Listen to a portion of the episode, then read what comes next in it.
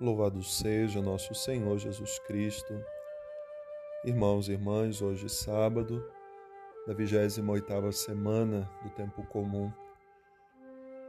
No evangelho de hoje, Jesus nos convida a sermos firmes no nosso seguimento a ele.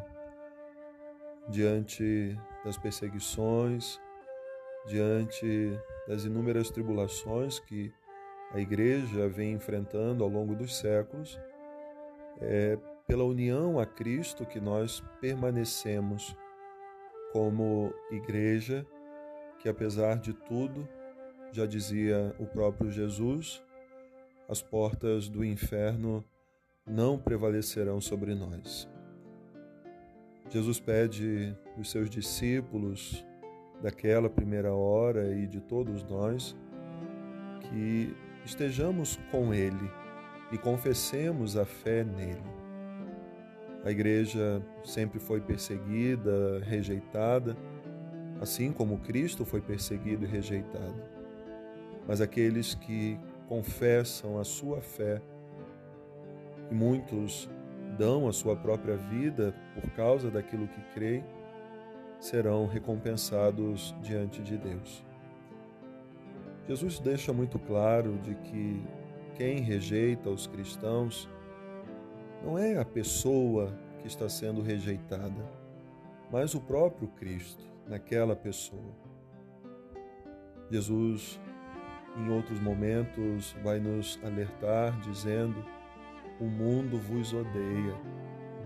Quanto mais nós queremos viver como seguidores de Cristo, mais seremos odiados e perseguidos pelo mundo. Dom Henrique Soares, de saudosa memória, dizia: Não nos iludamos achando que o mundo nos é simpático, que o mundo ama a igreja. Não, o mundo rejeita a igreja, porque o mundo é governado pelo príncipe das trevas, aquele que não se deixa vencer, embora já vencido, derrotado, mas ele tenta levantar muitos contra a igreja, contra os cristãos.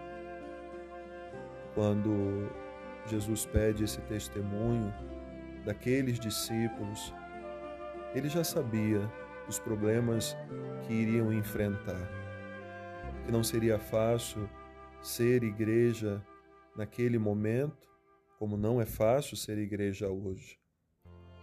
Ser um verdadeiro discípulo de Jesus é passar pelas desventuras da vida, sabendo, como ele já mesmo nos falava também nas bem-aventuranças, quando vos perseguirem, quando vos injuriarem, quando vos caluniarem por causa de mim e por causa do Evangelho. Hoje o Senhor pede de nós perseverança, que não tenhamos medo disso que muitas vezes enfrentamos hoje também. Hoje há tantos que se levantam contra a igreja e contra os cristãos, mas nós devemos permanecer firmes. A nossa fé deve nos levar sempre a caminhar sabendo Deus está conosco. Na primeira leitura, São Paulo, escrevendo aos Romanos, faz memória mais uma vez de Abraão, nosso pai na fé, dizendo que ele esperou contra toda a esperança. Quando todos poderiam dizer que Abraão estava tomando uma decisão errada porque Deus pedia que ele abandonasse tudo e seguisse um caminho que ele não sabia aonde chegaria e o que teria, ele foi, ele acreditou, ele sabia em quem havia colocado a sua confiança. E é isso que Jesus pede de nós hoje e que devemos rezar. Cada sábado nós fazemos memória da Virgem Maria. E quando rezamos a ladainha de Nossa Senhora, há uma invocação que diz: Rainha dos Confessores. E esses confessores quem são? Justamente aqueles que hoje no Evangelho se diz que permanecem firmes apesar das perseguições. Aqueles que confessam a sua fé, e muitos são martirizados, Muitos cristãos perderam a vida por causa de Cristo. E Jesus vai dizer: quem perde a sua vida por causa de mim, ganha. Ganha porque a recompensa é a eternidade.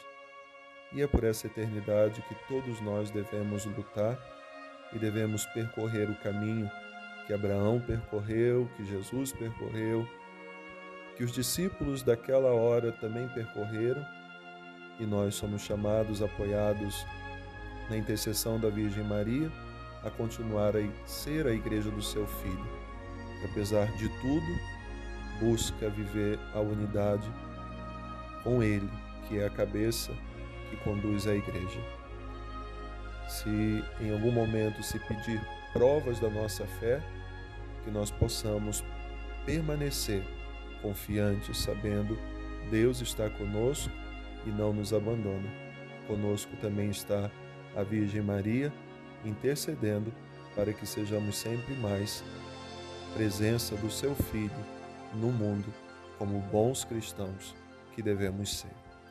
Uma boa oração, um bom final de semana. Deus abençoe.